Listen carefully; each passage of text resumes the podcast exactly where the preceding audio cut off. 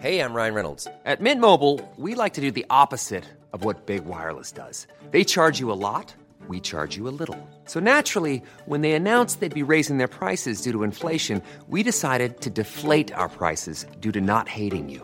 That's right. We're cutting the price of Mint Unlimited from $30 a month to just $15 a month. Give it a try at mintmobile.com slash switch. $45 upfront for three months plus taxes and fees. Promo rate for new customers for limited time. Unlimited more than 40 gigabytes per month. Slows. Full terms at mintmobile.com.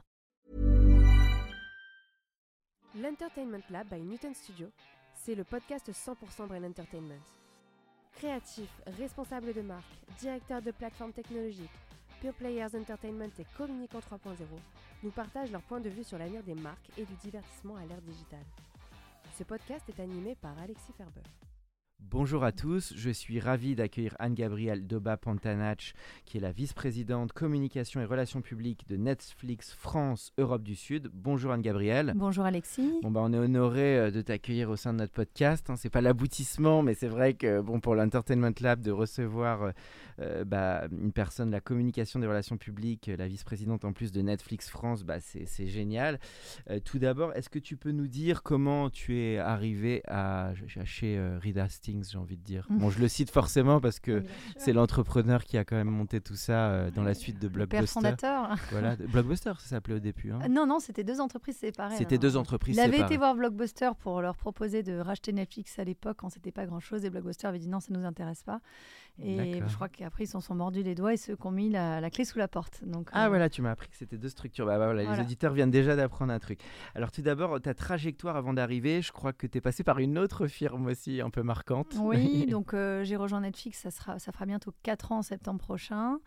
Euh, auparavant, j'ai passé une douzaine d'années chez, chez, Google où je m'occupais déjà de la communication, des affaires publiques, j'étais porte-parole.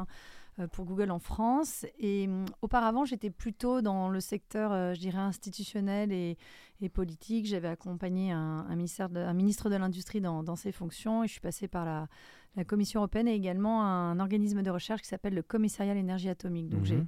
ah un double parcours euh, privé-public euh, euh, avec peut-être le point commun de toujours communiquer soit sur des sujets qui ont un très fort impact au niveau de la société, soit un lien effectivement culturel ou avec une forte composante d'innovation. Donc tu avais déjà un intérêt culturel et entertainment avant d'aller chez Netflix. Oui, et d'ailleurs c'est marrant l'anecdote comme quoi dans la vie c'est que des histoires de boucles et de reboucles c'est qu'il y a donc une vingtaine d'années, lorsque j'étais, j'avais fait mon expérience à la Commission européenne, c'était un stage de fin d'études où j'avais passé six mois.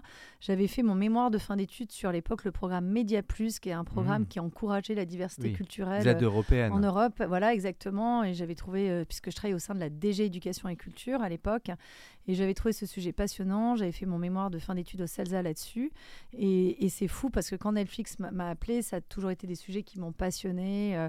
Euh, les dimensions de soft power, euh, de, culture, le rayonnement euh, de la France et de l'Europe de par le monde. De se dire, bah, c'est assez incroyable. C'est des sujets bah, où je vais certainement être à nouveau confrontée. Et c'est une façon de boucler la boucle en étant de l'autre côté, je dirais. Bah oui, c'est intéressant. D'ailleurs, bon, il y a eu des tentatives en Europe, mais bon, peu on, sont allés à l'échelle forcément d'un Netflix par son, par son ampleur. Euh, alors, on va arriver effectivement sur ton activité actuelle chez Netflix. Euh, alors, c'est vrai que Netflix France, ils sont depuis combien de temps sur les, la, zone que tu couvres finalement, Netflix? Donc, Netflix, euh, l'offre a été proposée aux Français en 2014 et on a ouvert nos, nos bureaux, donc une présence vraiment physique avec des employés présents en janvier 2020. D'accord, qui dépend d'un groupe européen qui est basé à Amsterdam, c'est ça? Exactement.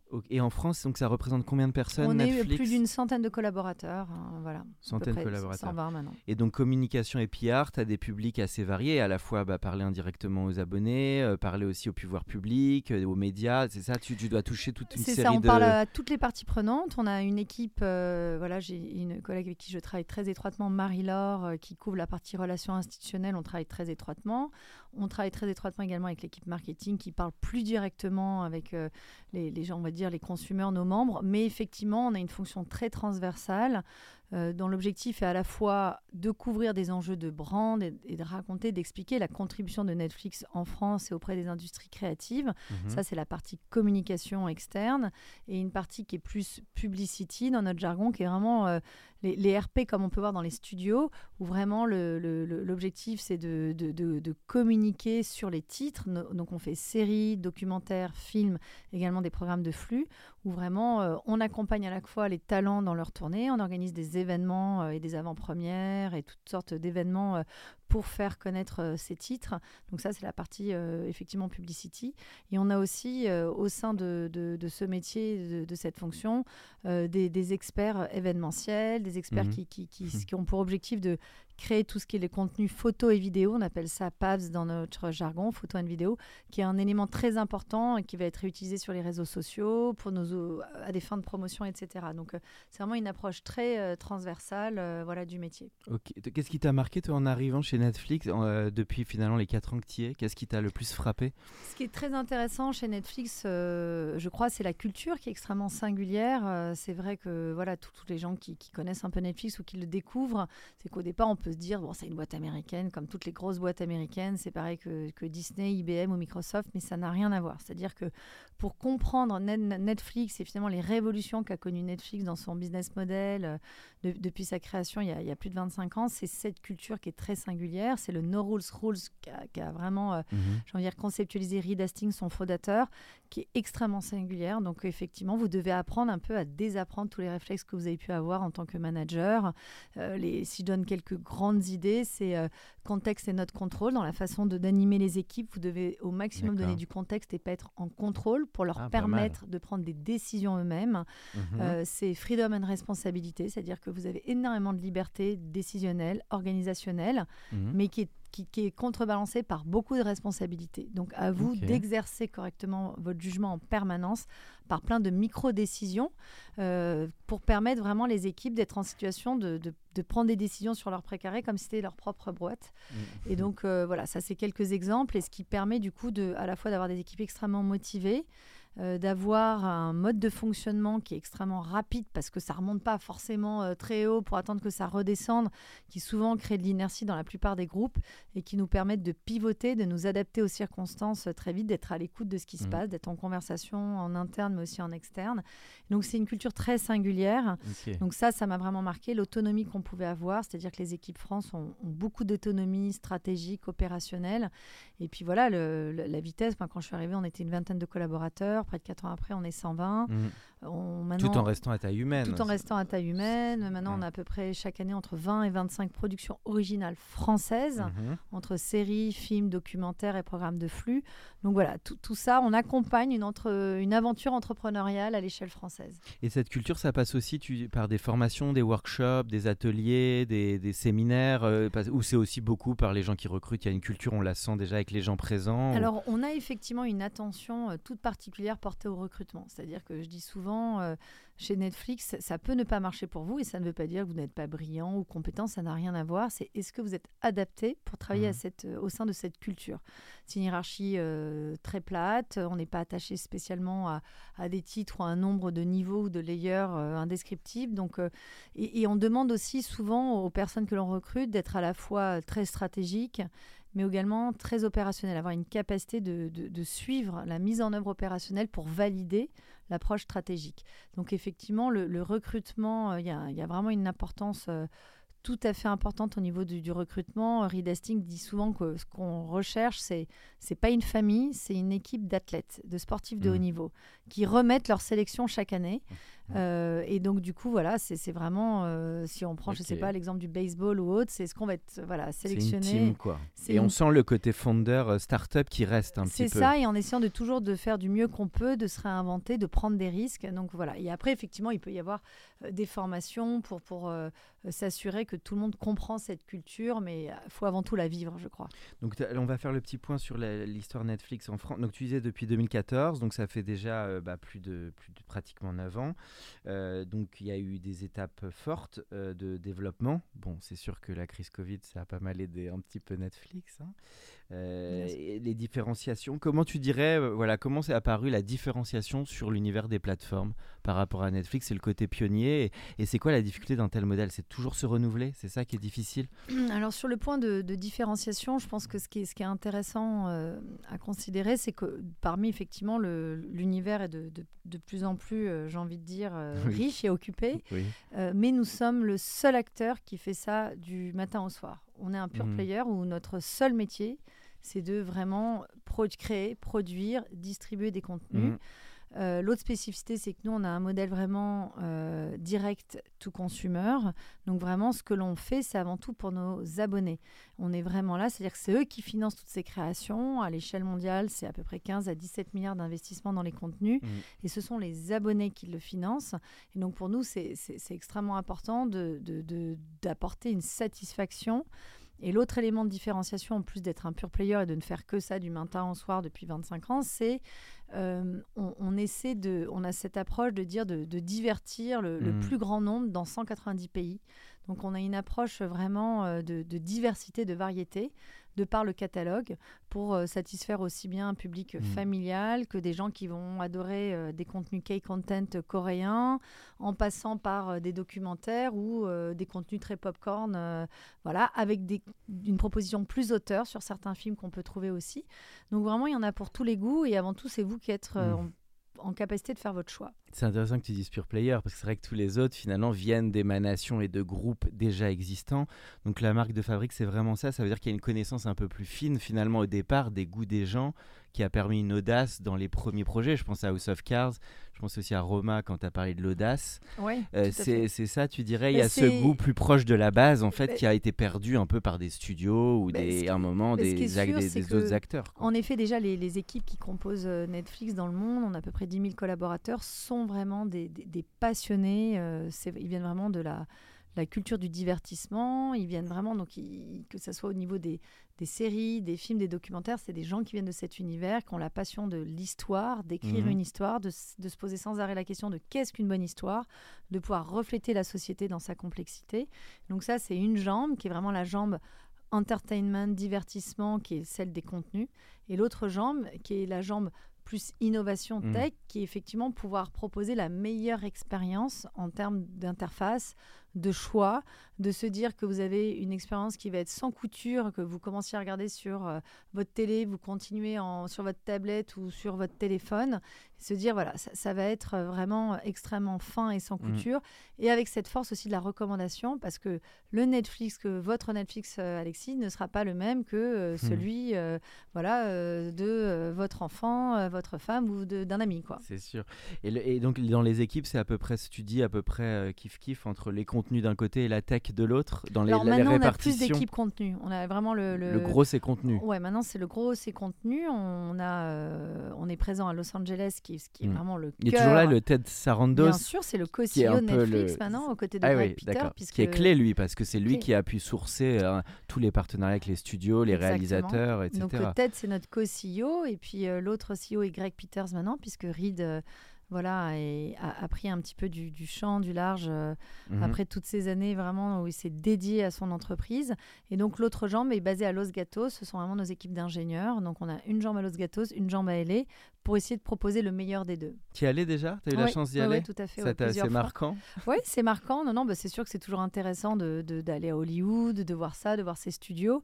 Mais euh, je dois dire que en termes de, de studios et plateaux de tournage, on a la chance en Europe, en Espagne, à Tres Cantos, à une heure de Madrid, Mhm. d'avoir parmi euh, les, les plus grands euh, Mhm. plateaux de tournage euh, en Europe. On a 10 plateaux de tournage avec euh, le NEC plus Ultra, de l'innovation en termes de doublage qui sont accessibles pour les productions Netflix, mais aussi pour des producteurs qui souhaiteraient pouvoir euh, en bénéficier et les louer. C'est là-bas qu'ils avaient fait Casa des Papel C'est une là-bas, partie exactement. Et, euh, et donc, on avait fait la série Criminals aussi, qui, était disponible en français, en anglais euh, et en, voilà, en, en espagnol. Et donc, c'est- c'est c'est aussi intéressant de voir que le centre de gravité aussi se développe de plus en plus dans d'autres régions du monde, en Europe, IMIA et également en Asie. Bon, bah, on se rapproche des contenus justement, comme on a mentionné euh, Ted Sarandos, euh, pour parler un petit peu des projets. Alors moi j'ai quand même une question de curiosité, parce que comme beaucoup, j'avais été beaucoup marqué par euh, l'exemple d'House of Cards, qui avait lancé surtout tout ce qu'avait dit Kevin Spacey au, lancement, que ça avait été refusé par ABC, et qu'avec David Fincher, ça a été fait avec Netflix. Je trouve que ce cas, finalement, il a fait date. Comment continuer à avoir une audace comme ça? C'est une question que je me pose, parce que ça avait quand même fait date à l'époque, ça avait été un peu coup de poing.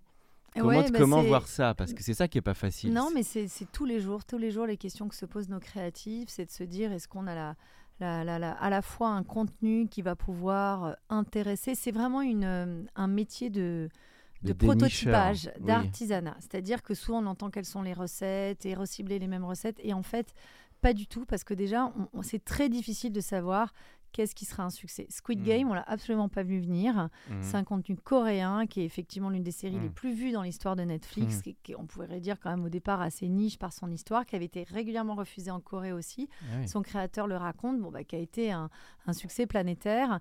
Euh, le jeu de la dame également. Ah euh, donc toutes ces séries, on ne les a pas vues. Et d'ailleurs, nous, notre rôle en tant que euh, effectivement équipe de communication RP ou marketing, c'est que on a tellement de contenu qu'on ne les voit pas forcément venir, mais comment on va ensuite accompagner ce succès pour justement euh, voilà, nourrir la conversation, l'amplifier. Donc on doit être capable d'identifier les signaux faibles quand il y a quelque chose qui décolle, mais c'est très difficile d'identifier en amont ce qu'est-ce qui fera un succès. C'est comme au ciné d'ailleurs. Hein. Les gens qui auraient pu dire ah, en amont que les grands films ont cartonné, il n'y en, a pas, en a pas tant que Exactement.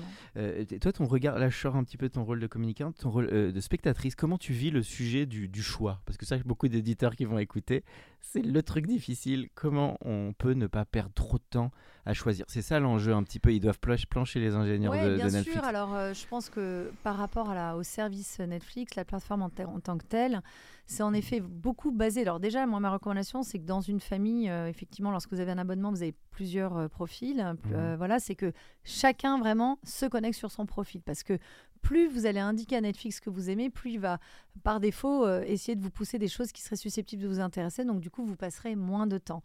Euh, ça, c'est la première chose. Et la deuxième, c'est que moi, je suis arrivée à la conclusion que voilà, l'être humain est complexe et que selon la journée que vous avez passée, vous n'avez pas envie de regarder la même chose. Et il y a des fois, vous avez envie juste de vous débrancher le cerveau et de mmh. regarder un petit Emily in Paris qui va être mmh. euh, le petit bonbon sucré. Vous posez pas de questions et ça vous fait voyager. Il n'y a pas trop d'enjeux.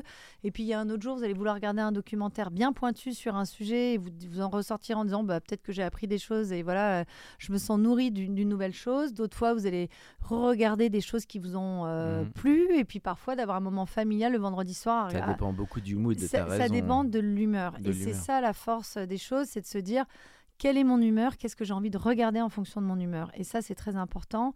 Et l'autre chose, c'est que de plus en plus, nous, on essaie de faire ça. C'est beaucoup de travail de, de curation, c'est-à-dire comment on va travailler, euh, soit avec des journalistes, soit avec euh, effectivement parfois des, des réals, des gens qui vont pouvoir proposer des collections sur des mmh. thématiques. Et ça, on explore de plus en plus ça par exemple avec notre partenaire la Cinémathèque, quand ils font une grande rétrospective sur Romy Schneider, ben, on rebondit là-dessus et on va proposer à nos abonnés les neuf meilleurs films de Romy Schneider les plus célèbres pour mhm. prolonger l'expérience et redécouvrir ça.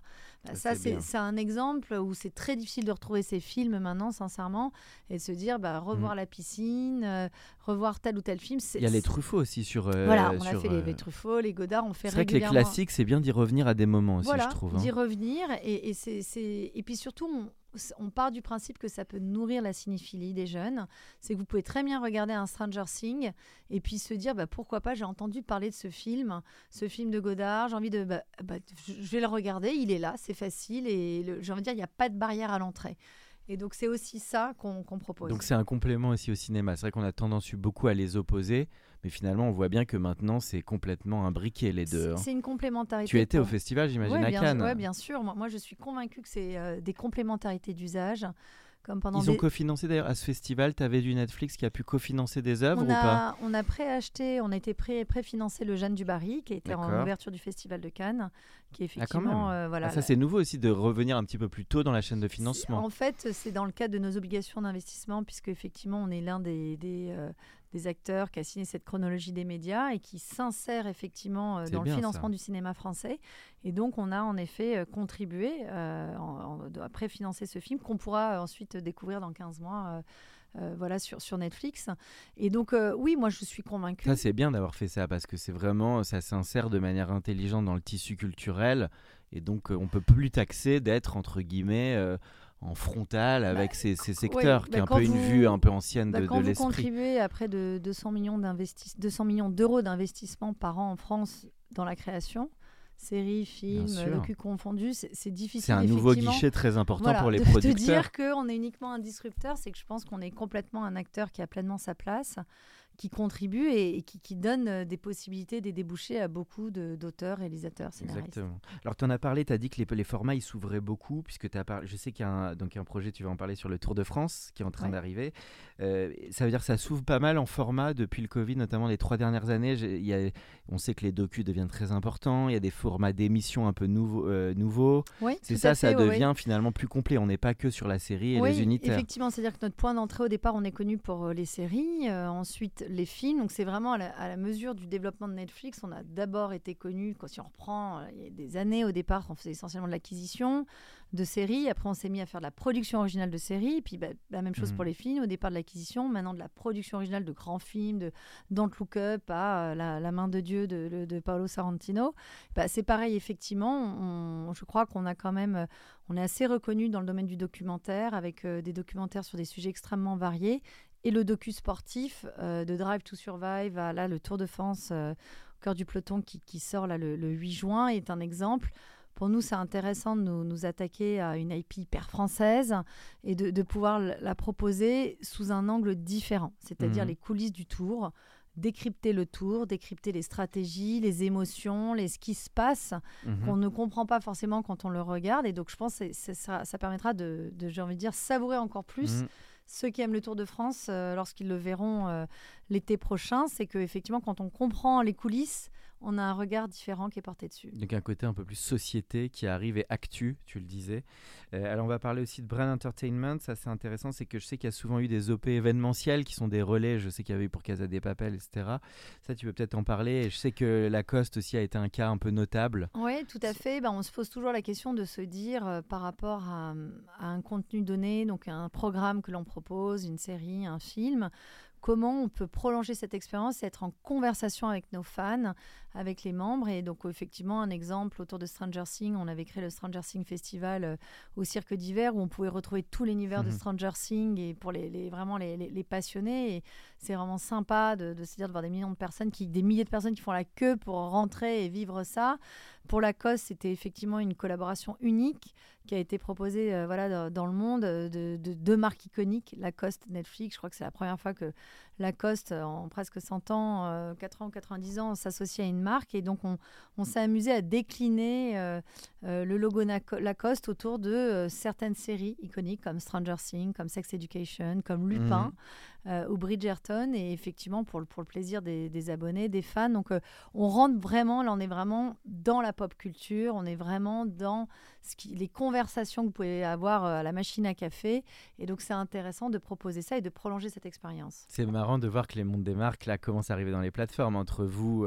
Euh, et puis bah, Amazon, je vais le citer quand même, qui a fait R avec l'histoire de Nike. Tu l'as regardé aussi quand même ouais, tu, Bon, tu regardes quand même les autres ah, plateformes bien sûr, aussi. mais c'est passionnant de voir ce qui se fait euh, ailleurs euh, et, de voir la créativité de, part et d'autre. Tu crois que ça va arriver de plus en plus, ce monde des marques, des histoires de marques qui vont se transférer euh, dans plateforme et peut-être à cofinancer ou c'est pas si simple parce qu'il faut trouver les sujets je pense que le, le, tout, c'est en effet, c'est aussi l'histoire et, et, je pense que nous, tout passe toujours par les, les programmes et, et l'histoire. C'est-à-dire que lorsque une bonne histoire représente des sujets de société, elle représente la société dans sa complexité, dans sa diversité, effectivement, c'est un terrain de jeu qui peut être intéressant et ça peut être fait avec les marques mais à condition qu'il y ait une authenticité, quoi, que ce soit pas uniquement une récupération et que ça soit aligné soit avec les valeurs de marque, soit avec ce qu'ils font eux-mêmes euh, sur certains sujets. Quoi. Toi qui es côté communication, tu vois aussi une vraie maturité sur l'aspect numérique et social média. On avait reçu bah, effectivement Emmanuel Pujol qui est côté Netflix. Je sais qu'ils sont souvent vus comme précurseurs Netflix. Vous êtes vus comme précurseurs sur cet aspect social média aussi. Ah tout à et il y a une vraie team d'ailleurs dédiée à, ce travail. Comment tu, tu, le vois toi de l'intérieur? Bah, c'est sûr que c'est un travail. Euh, on, a une équipe, euh, en effet, qui est, j'avoue, qui, est au top sur ces sujets, qui est vraiment à l'écoute de, de- de- des membres, qui est vraiment en conversation permanente. Ce qui, avait été un petit peu fondateur, c'était le fameux tweet euh, Est-ce qu'on se tutoie? Lorsqu'on avait lancé effectivement le, le- notre, notre compte Twitter. La, la présence de Netflix sur les réseaux sociaux actuellement, c'est 24 millions de followers, hein, donc entre euh, Twitter, euh, Facebook, Insta, euh, TikTok, etc.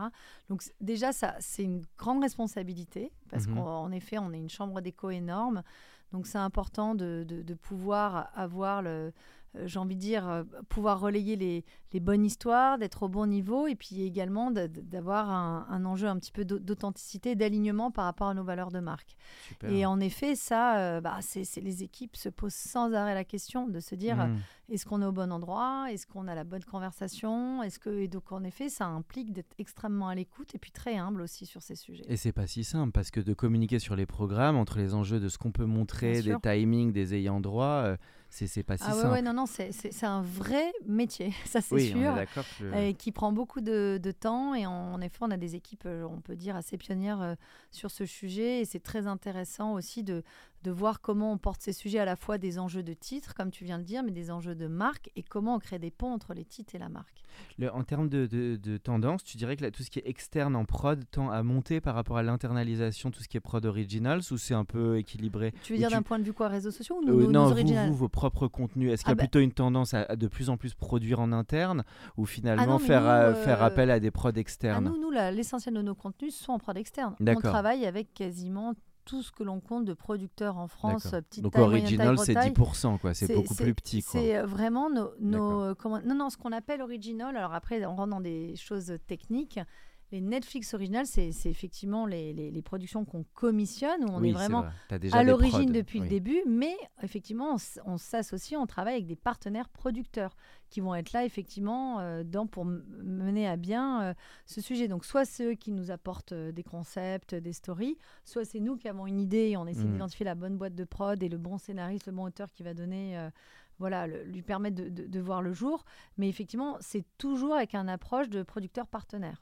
Là où c'est très fort, c'est Netflix aussi, là ce sera plus pour les auditeurs euh, plus techniciens de la production, c'est que dans le modèle c'est différent parce qu'il y a un achat de droits et ensuite euh, il n'y a pas forcément tout le sujet du juridique dans des contrats de prod audiovisuel, enfin de mémoire. Qu'est-ce que tu veux dire par là Euh, je- il me semble, alors là je ne veux pas dire une bêtise, mais que je pensais que quand vous achetiez les droits d'un programme, euh, ensuite finalement il n'y a pas forcément d'incentive pour le producteur sur les résultats? Enfin, je ne sais pas si tu sais ce, Alors, ce ça point. dépend déjà, il faut distinguer déjà ce qui relève de l'acquisition, effectivement, des films euh, que l'on peut faire en termes d'acquisition ou, ou séries, et ce que l'on peut faire où effectivement c'est nous qui sommes à l'origine et qui commissionnons. Donc, euh, déjà, ah, c'est deux cas de figure c'est deux cas différents. différents. D'ailleurs, dans nos équipes euh, films, on a eu des personnes euh, comme Sarah qui est vraiment en charge de tout ce qu'on appelle licensing, donc qui est vraiment l'idée d'identifier des films qui sont déjà proposés, Mhm. existants, etc., et qu'on va acheter pour nourrir le catalogue. Et en revanche, Qui est dans notre équipe et qui va être à l'origine d'un film de A à Z, euh, en lien avec effectivement euh, un auteur, un réalisateur et un producteur. Et là, on est vraiment dans la co-construction. Donc, c'est vraiment au cas par cas, ça dépend euh, du, fait. prototype. Ok, ça marche. Le... Et puis bon, bah, j'arrive dans la dernière partie du, du podcast. En tout cas, je pense que les auditeurs vont, vont beaucoup apprécier. Alors là, c'est plus sur tes goûts personnels, bah, justement en termes de ciné, de séries, de musique ou BD, même voilà quelques créations qui toi t'inspirent. Je, je dirais que j'ai des coups vraiment hyper éclectiques. Donc euh, là aussi, ça revient avec la question de selon l'humeur, etc. Euh, écoute, en bande dessinée, moi j'aime beaucoup Riyad Satouf, euh, effectivement Mhm. l'Arabe du futur, je les ai tous dévorés. J'adore Guy Delisle, Chronique Birman, Chronique de Jérusalem. Donc ça, c'est des, des contenus. Moi j'adore tout ce qui est aussi euh, voilà, journaliste, reporter. euh, T'as aimé Fauda Forcément, voilà, je te pose la question. donc du parlé coup, de effectivement, dans mes séries, euh, j'adore Fauda, j'ai euh, un tropisme pour tout ce qui se passe au Moyen-Orient. J'ai toujours un, un vrai intérêt sur ces sujets. J'ai adoré le Bureau des légendes, Mhm. mais j'ai adoré aussi la série Made avec la fille d'Andy McDowell qui, qui m'a vraiment euh, euh, beaucoup sensibilisée sur l'enjeu des, des filles mères aux États-Unis et ces enjeux de shelter et comment on aider, enfin qui est hyper intéressant, hyper bien joué. Euh, voilà, dans, dans, le cinéma, effectivement, ça va de, de, contenu très grand public. On parlait de Don't Look, de Don't Look Up, qui est vraiment un, mm. film génial, euh, effectivement, avec Leonardo DiCaprio, Meryl Streep, euh, que, que j'aime beaucoup, en passant par, j'adore Almodovar, à des références plus classiques, j'adore Les Sautés, qui pour moi sont un décryptage de la, bah de la France d'une époque. voilà, donc effectivement, j'ai des goûts, j'avoue, à des Wong Kar Wai, vraiment variés, ça dépend vraiment l'humeur. Exactement pour la musique, euh, j'aime aussi bien le, jazz que euh, mhm. le blues, que de la bonne variété où on peut changer, chanter dessus ou un bon Johnny. Donc euh, voilà, j'ai des goûts très, très, éclectiques. Et au ciné, le dernier film qui t'a marqué, ça aurait été lequel, tu dis Le dernier film qui m'a marqué, lequel j'ai vu, j'ai bien aimé euh, Au revoir Paris. Euh, oui, voilà, ah très bon film avec Virginie Efira. J'aime beaucoup Virginie Efira. Je trouve qu'elle a un super jeu et une grande palette. Donc ouais, j'ai bien aimé ce film. Parfait. Bah, Laurent, son agent est venu, il a dit elle était insolemment douée. Je ah reprends ces termes. Ah ouais, non, non, c'était vraiment, elle est, elle est une super, euh, super actrice. Et alors la toute dernière question, c'est plus les, bah, les conseils que tu donnerais peut-être un peu en regardant euh, bah, sur ton parcours, les conseils que tu donnerais à un ou jeune qui veut aller travailler bah, chez Netflix ou peut-être un grand acteur de la technologie et du divertissement? Euh, je pense que mes, mes conseils, c'est au-delà de, Netflix, parce que c'est vrai qu'avant d'arriver sur une chose, j'ai envie de dire comment rentrer peut-être déjà dans, dans, le milieu professionnel, euh, quel qu'il mhm. soit, qui est déjà, je pense, une première étape. Euh, moi, je dirais euh, de, la curiosité, ça c'est vraiment. Euh, mmh. Et ne pas faire la fine bouche. Moi, je sais que quand j'étais étudiante, j'ai fait beaucoup de stages en parallèle de mes études. J'ai beaucoup de stages. Au début, on n'était pas tellement payé, mais, mais j'étais curieuse, je posais des questions, j'ai multiplié les expériences. Donc, aller très vite au contact des expériences professionnelles, mmh. parce que déjà, ça permet de savoir ce que l'on ne veut pas faire. Donc, ça, c'est la première chose. Et puis la deuxième, je dirais, moi, j'ai jamais eu de parcours tout tracé, absolument pas. J'ai souvent saisi les opportunités comme elles venaient, mais en me raccrochant à ce que j'aimais et mes sujets d'intérêt. Parce que je pense qu'on est. T'étais déjà euh, étudiante passionnée de ciné, série.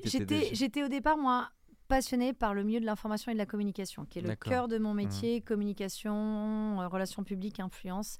Au départ, j'ai voulu faire du journalisme, j'ai fait des études aussi de journalisme. Donc euh, ça, euh, dès, le, dès le, collège, j'ai aimé ce sujet. Voilà, il y a effectivement par extension euh, les médias au sens large et puis après l'univers de la culture, de l'entertainment. Mais c'est vrai que c'est toujours intéressant après d'aller vers ce sur quoi on a une appétence naturelle parce que je pense que c'est plus facile. On a moins l'impression de travailler, quand bien même on travaille beaucoup, lorsqu'on va vers des choses qui nous sont naturelles et qui nous parlent. Et puis voilà, je pense être curieux. Et puis bien sûr, il y, a du travail, hein. il n'y a rien sans mm. rien sans le travail, mais on a moins l'impression de travailler quand on est dans des domaines ou des secteurs qui nous intéressent. Parce que après, il y a une, implication, une imbrication perso-pro qui, qui, fait que euh, bah voilà, c'est un plaisir de se lever le matin et de se dire je vais apprendre des choses. Moi, j'ai toujours eu à cœur d'apprendre des choses et, ça, et je, souhaite que ce sentiment ne se tarisse jamais. Bah exactement, c'est la citation Aimez ce que vous faites euh, et jamais euh, vous ne travaillerez. C'était de Confucius ou je sais plus. Voilà, bah, je crois que...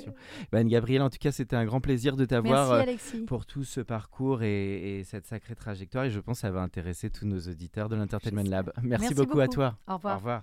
Pour ceux qui sont encore avec nous, merci de nous avoir écoutés. Pensez à aller mettre une note au podcast dans la section notes et avis sur Apple Podcast. Cela nous ferait énormément plaisir et nous permettrait de continuer à faire grandir ce podcast consacré au Brain Entertainment. À bientôt pour un nouvel épisode. Planning for your next trip? Elevate your travel style with Quince. Quince has all the jet-setting essentials you'll want for your next getaway, like European linen, premium luggage options, buttery soft Italian leather bags, and so much more. And is all priced at 50 to 80% less than similar brands. Plus, Quince only works with factories that use safe and ethical manufacturing practices. Pack your bags with high-quality essentials you'll be wearing for vacations to come with Quince. Go to quince.com/pack for free shipping and 365-day returns. Hey, it's Paige DeSorbo from Giggly Squad. High quality fashion without the price tag. Say hello to Quince.